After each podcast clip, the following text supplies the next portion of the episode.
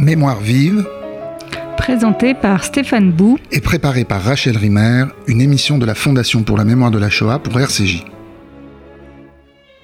Jérusalem, juillet 1987, à la veille de la célébration du 40e anniversaire de la création de l'État d'Israël.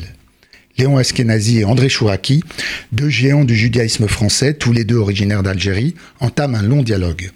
C'est André Chouraki qui prend le premier la parole et dessine l'objectif d'une telle rencontre. Aujourd'hui, dit-il, face à ce paysage qui est celui de notre Jérusalem historique, nous nous rencontrons pour faire le bilan. La renaissance d'Israël est si dense qu'il nous faudra des heures et des heures pour pouvoir analyser son état actuel à l'issue de la quatrième décennie de sa résurrection. À travers ce bilan, nous éclairerons ensemble, de nos points de vue différents mais cependant convergents, les perspectives prévisibles de l'avenir. Alors comment recevoir aujourd'hui ce bilan fait il y a 30 ans? Les perspectives telles que les deux hommes les ont à l'époque dessinées étaient-elles et restent-elles prévisibles justement? Qu'en est-il de cet avenir sur lequel Léon Askenazi et André Chouraki s'interrogent longuement? Au cours de leur conversation, ils évoqueront notamment le poids de la Shoah sur la nature de l'État né trois ans après la fin de la guerre, les rapports entre Israël et la diaspora, les relations entre les laïcs et les orthodoxes et toute autre sorte de thèmes. Leur point de vue ne cesse en effet de différer et de converger. Grâce à Denis Charbit, grand spécialiste de l'histoire du sionisme, avec nous aujourd'hui, le texte de cette rencontre de haut vol, resté inédit, est aujourd'hui disponible chez Albert Michel. Alors bonjour Denis Charbit. Bonjour. Alors avant d'ouvrir ensemble ce livre intitulé À l'heure d'Israël, que vous avez annoté et auquel vous avez donné une longue, très longue et précieuse introduction, est-ce que vous pouvez nous rappeler ou nous apprendre tout simplement d'abord euh, qui étaient Léon Eskenazi et André Chouraki, euh, que vous désignez dans votre introduction comme des sages. Hein. Euh, comment, comment jauger leur importance, comment jauger ce qu'ils ont représenté et ce qu'ils représentent encore? Alors, bah, je commence par dire effectivement que, et je m'en suis rendu compte en, faisant, en rédigeant ce, texte introductif, que puisqu'ils sont tous les deux nés en Algérie, ils font partie de ce judaïsme algérien, eh bien, ce sont effectivement les deux premières personnalités du judaïsme algérien dont le nom est passé à la postérité. Avant eux, ce sont peut-être des grands rabbins, de grands sages, etc., mais dont le nom n'est pas resté, est resté méconnu, là où les deux premiers, ils naissent dans la fin des années 10, début des années 20, eh bien, après, il y en aura beaucoup d'autres, hein, Derrida, euh, euh, beaucoup d'historiens, de penseurs. Euh, Ça m'a surpris que vous citiez Derrida très tôt, parce que Derrida n'est pas un sage du judaïsme. Bien sûr, mais grande. Non, c'était pour parler des grandes gloires du judaïsme algérien, en tout cas de la mm. qu'a produit euh, euh, ce judaïsme d'Algérie et dont les deux premiers sont effectivement les Ashkenazi et, et André Chouraki. Ce qui est très important ou ce qui est euh, surprenant, c'est qu'ils ont à la fois quelque chose en commun qui est énorme, c'est que ils sont tous les deux croyants, alors pratiquant Léon Ashkenazi un peu à sa manière assez singulière, mais néanmoins dans un rapport très très très fort à, à la transcendance. Euh, ils sont tous les deux nés en Algérie et dans la même région de l'Oranie. Et puis, ils sont tous les deux sionistes et ils arrivent tous les deux en Israël et vont vivre la deuxième partie de leur existence en Israël. Après être passé par la France longuement. Après, bien sûr, puisque André Chouraki monte en Israël, comme on dit, en 1958 et Léon Ashkenazi dix ans plus tard, en 1968. Et donc, le dernier tiers, en quelque sorte, euh, euh, de leur vie, ils le passent là-bas. Et en même temps, leurs itinéraires ne sont pas identiques. alors, les deux étaient des hommes, de, à la fois des hommes de parole et des hommes de la parole, mais je dirais qu'André Chouraki est d'abord un homme de livres, il a une œuvre immense de près de 70 euh, euh, volumes, 70 livres, euh, et, qui, est un peu un touche-à-tout de, de, puisqu'il a à la fois travaillé sur le sionisme, sur l'État d'Israël, sur le judaïsme, il a fait des traductions, notamment la traduction de, la Bible, du Nouveau Testament et, du Coran, là où Léo Ashkenazi s'est surtout préoccupé de rejudaïser la communauté juive après la Seconde Guerre mondiale, après euh, la Shoah, avec l'école d'Orsay dans un premier temps, hein, et puis ensuite, euh, à partir des années 70 et 80, euh, avec des institutions, le centre Rachi, puisque nous y sommes, également Mayanot en Israël. Et j'ai employé, j'ai cherché comme ça une métaphore qui, qui permette de comprendre à la fois en quoi ils sont différents et en quoi ils sont complémentaires. Et je, voilà, j'ai eu cette image-là d'un ministre de l'Intérieur aurait été Léon Ashkenazi, puisqu'il a rejudaïsé la, la, communauté, là où la, la, contribution essentielle d'André Chouraki a été de bâtir des ponts avec le monde extérieur, mmh. et j'ai appelé ça le ministre des Relations extérieures. Mmh. puisqu'il a, d'ailleurs eu des, des, responsabilités institutionnelles. Tout à fait. Alors, à l'Alliance israélite universelle, à la mairie de Jérusalem, il a été le conseiller de Ben Gurion, et je dirais que son œuvre, euh, elle a franchi euh, euh, de, très loin les, les, bornes de la communauté, et c'est comme ça qu'il a pu nouer, notamment autour du dialogue judéo-chrétien avec des plus hautes personnalités pontificales, dont le pape, surtout Jean XXIII et, d'autres à la suite. Mais c'est vrai que de ce point de vue-là, l'un se situe sur les, frontières de la communauté, même s'il n'était pas du tout coupé de la communauté, c'est André Chouraki, et l'autre, même si Léon Ashkenazi a eu aussi des rapports avec des personnalités non juives, c'est vrai que l'essentiel de son travail oral euh, a été de, euh, voilà, de, de redonner euh, une, une, volonté, j'appelle ça dans, le, dans l'essai un judaïsme assertif, c'est-à-dire un judaïsme qui n'attend pas des autres qui le pensent à sa place, mais qui viennent dire voilà ce que nous pensons, ce que nous, comme judaïsme, nous pensons, et ceci dans un contexte qui pourrait être capital, c'est la renaissance, la résurrection de l'État d'Israël. Alors c'est précisément le sujet de ce dialogue de 1987. Alors comment vous, vous avez pris connaissance du texte de ce dialogue, de, de l'existence de ce dialogue? Donc on rappelle, il est resté inédit jusqu'à aujourd'hui. Est-ce que vous pouvez revenir sur l'histoire de cette rencontre-là, mais précisément ces quelques jours de 1987. Comment vous les avez connus? D'ailleurs, j'ai aussi envie de vous demander, est-ce que vous, les avez connus euh, personnellement, physiquement? Bien sûr, bien sûr, J'ai connu et Léon Ashkenazi et euh, André euh, Chouraki. André Chouraki, surtout autour de colloques qui avaient été organisés autour de, de son œuvre et de son action. Et Léon Ashkenazi parce que j'étais à un certain moment directeur d'une petite publication et que je l'avais interviewé à plusieurs reprises. Et je dois dire que très souvent en France, j'étais à un moment en France pour ma thèse et, et très souvent, il m'invitait à, faire des débats autour d'Israël, et alors qu'il était le Manitou et que j'étais un tout jeune euh, étudiant. Voilà. Donc en ce sens, il avait euh, comme ça une ouverture euh, qui m'a beaucoup touché. Donc je les ai connus, même si je le dis d'entrée de jeu, nous, nous sommes tous les trois nés en Algérie, nous sommes tous les trois sionistes, je vis également en Israël comme ils y ont vécu, mais c'est vrai que je suis d'un autre bord, je ne suis pas, même si les questions spirituelles m'habitent, mais je ne, suis, je ne me définis pas comme croyant et, et pratiquant et de stricte observance. Si déjà j'appartiens à une communauté, c'est plutôt la communauté conservative.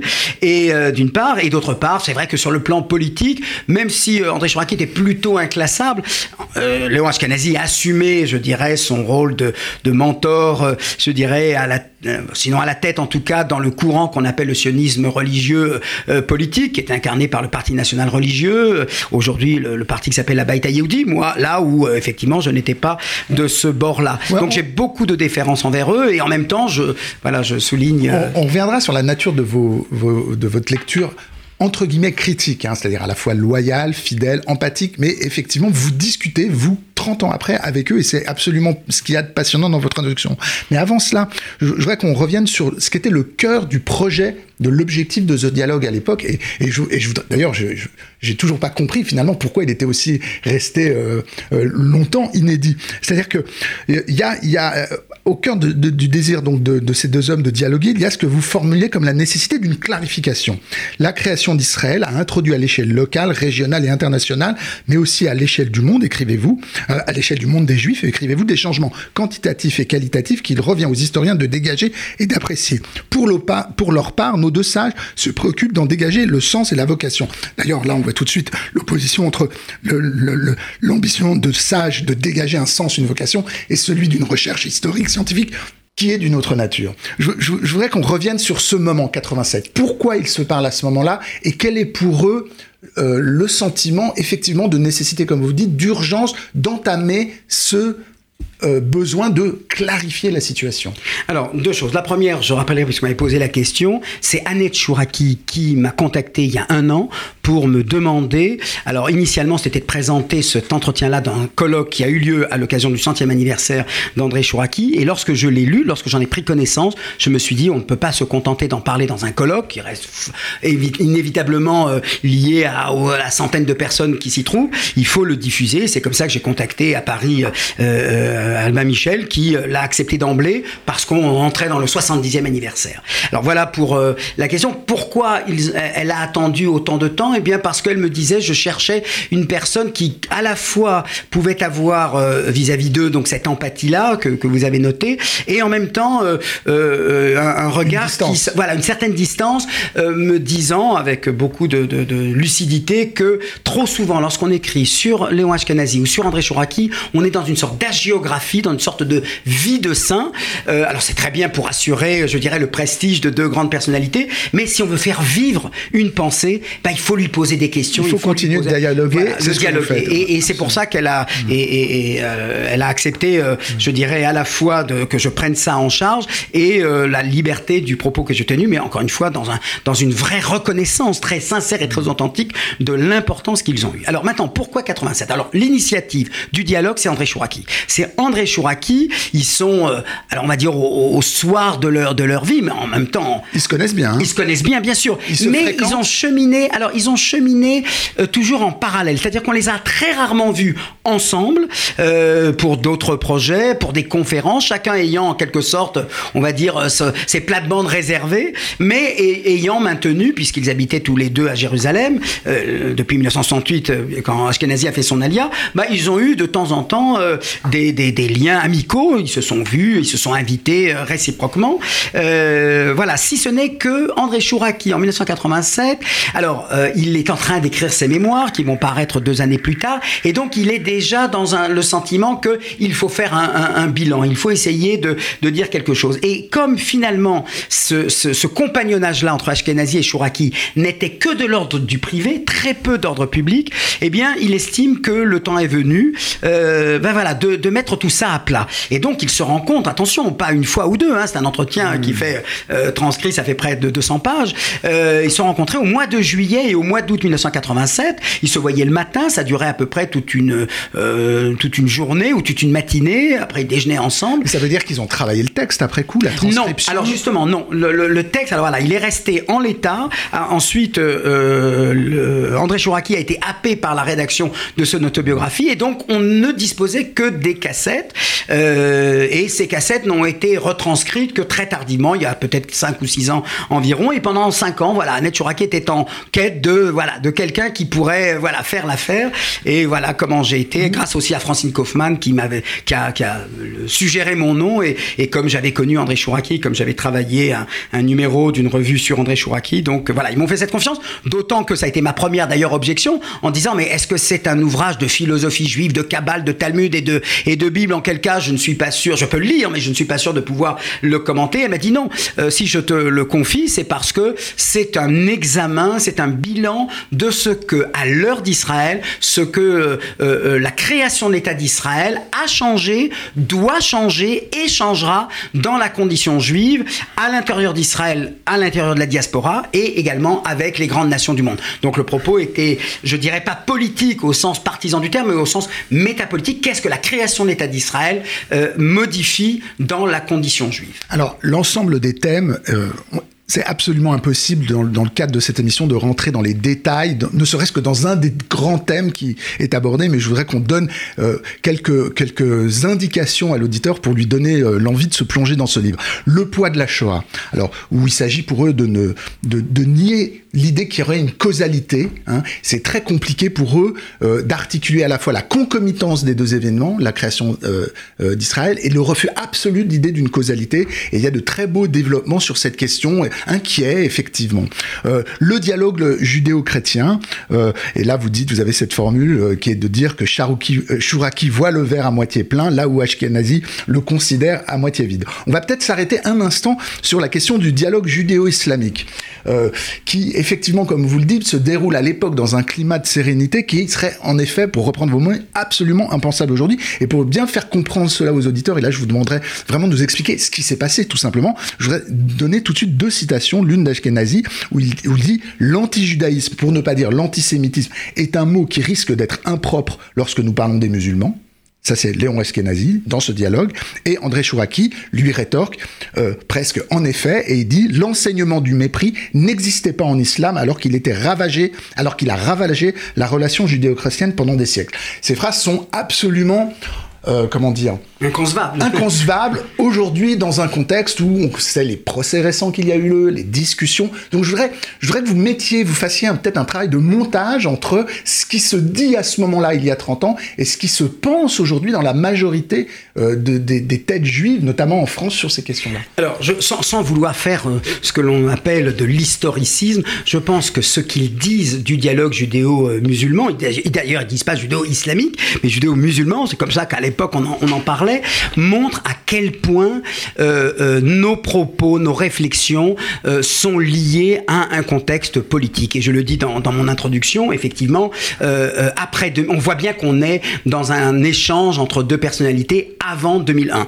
À l'attention, on est avant le Hamas. Mais voilà, avant le Hamas, puisque le Hamas naît en fin 87 et là on est en juillet août 87. Mais je dirais même plus. Je crois que les deux, les deux sages ici reflètent un, un, consensus qui était relativement partagé, mais qui ne veut pas dire qu'ils euh, ne voient pas ou ils ignorent euh, à quel point la création de l'État d'Israël suscite, euh, je dirais, une sorte de confrontation difficile dont on n'était pas encore sorti et dont on n'est pas encore sorti aujourd'hui euh, entre le monde juif et le monde musulman. Donc là-dessus, ils n'ignorent pas oui, oui, que cela soit. Il ne faut voilà. pas laisser penser que ces citations seraient, comment voilà. dire, le résultat d'un regard Exactement. de béni oui oui, voilà, ra ravi Mais ouais. Voilà, comme ils ont été marqués par la Shoah, je pense comme beaucoup de personnes de leur génération, ils considèrent que le rapport entre les juifs d'Europe et les non-juifs en Europe a pu atteindre des sommets de symbiose comme on n'en a jamais vu ailleurs dans le monde, mais en même temps,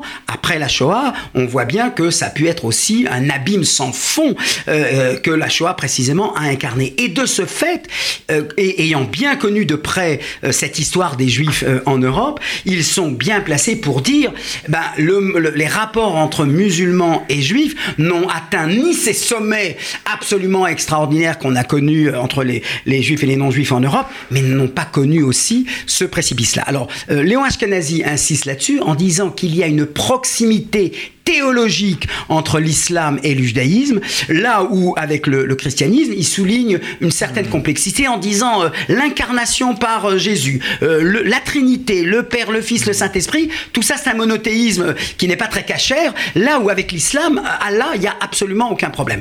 En, et concernant les relations entre les civilisations, eh bien, voyez que à cette époque-là, ils n'ont pas besoin de se référer aux sourates anti-juives du Coran, ils n'ont pas besoin de, de parler du dhimmi et de dire que c'était terrible, ils comprennent seulement qu'il y a eu, alors pas dans les rapports entre les autorités et les sujets qu'étaient les juifs, mmh. mais dans les relations, alors il y a pu y avoir le sentiment d'une certaine supériorité, euh, mais euh, euh, il y a eu aussi des effets de convergence, des effets de, de bon voisinage, mais ça, ça n'en fait pas pour eux une histoire à l'eau de rose, mais ça n'en fait certainement pas le roman noir que l'on nous dresse aujourd'hui, mais quelque chose qui est dans mmh. l'entre-deux et qui reflète, comme vous dites, un contexte beaucoup plus serein, euh, encore une fois, mis à part le conflit israélo-arabe, sur lequel, là, bien entendu, il voit bien l'affrontement entre les deux.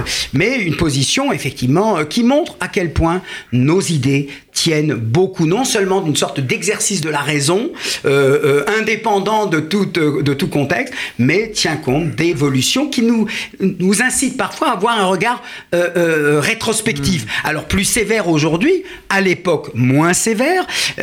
N'oublions pas, en 87, on est dix ans après l'avenue de Sadat en Israël, le premier traité de paix. On a un peu le sens. Il y a effectivement la révolution iranienne qui a déjà éclaté, mais on ne prend pas encore la mesure de l'événement. Et donc du coup, on pose sur l'histoire passée un regard plus serein par rapport au regard qu'on poserait aujourd'hui et qui est plus euh, incisif. Alors, je, je, voudrais, dans le temps qui nous reste, qui n'est ma malheureusement pas extensible à l'infini, évoquer trois petits points. Alors, je vous demanderai d'être, euh, de faire preuve d'un sens de la synthèse, mais je sais que vous en êtes capable. Et on va revenir sur cette, euh, sur ce fait que je disais au tout début de l'émission, à savoir votre lecture à la fois loyale, fidèle, empathique et distancée voire critique. Euh, il y a trois points euh, intéressants y a, que, vous notez. Vous, vous, vous, vous trouvez qu'il y a quelque chose comme un optimisme foncier chez ces deux hommes à ce moment-là. J'aimerais que vous que vous reveniez là-dessus, euh, vous, trouvez qu'il y a quelque chose qui est de l'ordre parfois du manichéisme euh, dans le rapport qu'ils euh, défendent, qu'ils qu qu croient devoir être absolument entre Israël et la diaspora. Pour eux, Israël doit être le centre de la vie juive. Il n'y a aucun doute, il n'y a aucune discussion pour eux là-dessus. Et là, là-dessus, évidemment, vous êtes beaucoup plus euh, réservé. Et, euh, et puis sur quelque chose euh, peut-être plus délicat, qui serait leur ambiguïté sur le rapport entre d'un côté les laïcs et de l'autre côté les religieux. Alors je sais que je donne en rafale des, des, des, des, sujets de discussion, et je voudrais juste citer cette phrase qui, moi, m'a, m'a frappé euh, euh, quand j'ai quand j'ai lu le livre, où à un moment donné, euh, vous vous dites ils n'ont pas estimé, c'est sur cette question théologico-politique, donc le rapport du juif et de, des juifs religieux et des juifs laïcs, ils n'ont pas estimé que ce qui était bon pour la France et la société française, le modèle républicain de la laïcité, aurait pu l'être également pour Israël. C'est une phrase qui m'a en fait stupéfié, moi qui ne suis pas aussi connaisseur que vous de, de, de cette, euh, de, cette pensée en fait. Alors, euh, je vais essayer. Excusez-moi. je vais essayer d'être très bref. D'abord, je suis très touché que vous ayez euh, saisi ce qui, voilà, j'ai envie de dire, constitue ma démarche intellectuelle fondamentale et qui consiste à ne pas être dans un rapport pamphlétaire, dans un rapport polémique avec des idées et des personnes qui ne sont pas de votre bord, mais qui au contraire consiste à les suivre autant que faire se peut dans leur démarche, et vous avez bien cité cette loyauté et cette empathie que j'ai, jusqu'à un moment où je dis, voilà, là, je suis obligé de vous laisser continuer votre chemin, je ne peux plus vous suivre, et je, désigne en quelque sorte des lignes rouges. Alors, sur la diaspora, par exemple, c'est vrai qu'ils euh, sont encore, alors c'est là où le, le contexte aussi est important. En 1987, on est encore foncièrement dans cette idée que le sionisme, c'est la négation de la diaspora. C'est-à-dire, il n'y a pas de sionisme possible si on ne remet pas en cause, non pas l'existence de la diaspora, mais la légitimité de la diaspora. Et là, moi, je viens modestement, euh, 30 euh, ans après, en disant, attendez, le monde juif aujourd'hui se résume à deux blocs. Le bloc d'Israël, près de 50%, demain bientôt un juif sur deux, et puis le bloc de la diaspora qui est essentiellement occidental, les États-Unis principalement et l'Europe euh, occidentale. Et euh, pour moi, voilà, les deux sont, sont, légitimes, et, et même si j'accueille toujours avec beaucoup de sympathie de toute personne qui s'établit en Israël, je ne dénie pas à la diaspora euh, son rôle, sa valeur, son importance. Ça, c'est le, premier point. Sur la question des religieux et, euh, et, des laïcs, alors c'est vrai que la société israélienne a beaucoup changé de 87 à 2017. Elle est méconnaissable par rapport à la situation qu'ils ont en face à, à l'époque. Mais je dirais, je note, euh, précisément parce qu'ils se sont toujours prévalus de la République, de leur, du décret Crémieux, de leur enracinement français, qui a beaucoup Ils s'expriment en français, ils écrivent en français. leurs sources sont bien sûr juives, mais elles, ne négligent pas non plus le patrimoine français. Et je, l'entends bien, je le discerne bien, mais je dis attention, là voilà, c'est là où je ne peux plus les accompagner. Je dis tiens, c'est quand même assez étonnant euh, euh, de constater que lorsqu'il se pose la question de, de, la gestion des rapports entre la synagogue et l'État, eh bien là, pour le coup, je ne vois pas que le modèle de la laïcité républicaine dont ils se sont satisfaits puisque le judaïsme est une religion minoritaire, et donc avec cette neutralité, tout le monde est mis sur le pied, d'égalité, eh bien je, ne, je vois une rupture, c'est-à-dire quand ils arrivent en Israël, bah, ils n'ont pas, je dirais, le courage ou l'audace de dire, bah, écoutez, on est dans l'État d'Israël, euh, l'État doit être neutre envers toutes les religions, euh, et donc euh, il faut insister à un, système équivalent. Alors attention, ils sont favorables à, à l'existence de tous les de tous les cultes et la tolérance est une est une réelle valeur mise en pratique en Israël. Là-dessus, il n'y a aucune contestation possible. Mais voilà, je, je, je souligne à chaque fois euh, euh cette, euh, ce, ce, type de, de, de limite. Au, au fond, ils, ils, ont, vous montrez bien, et on le voit bien dans le texte, ils ont du mal à admettre une identité, une identité,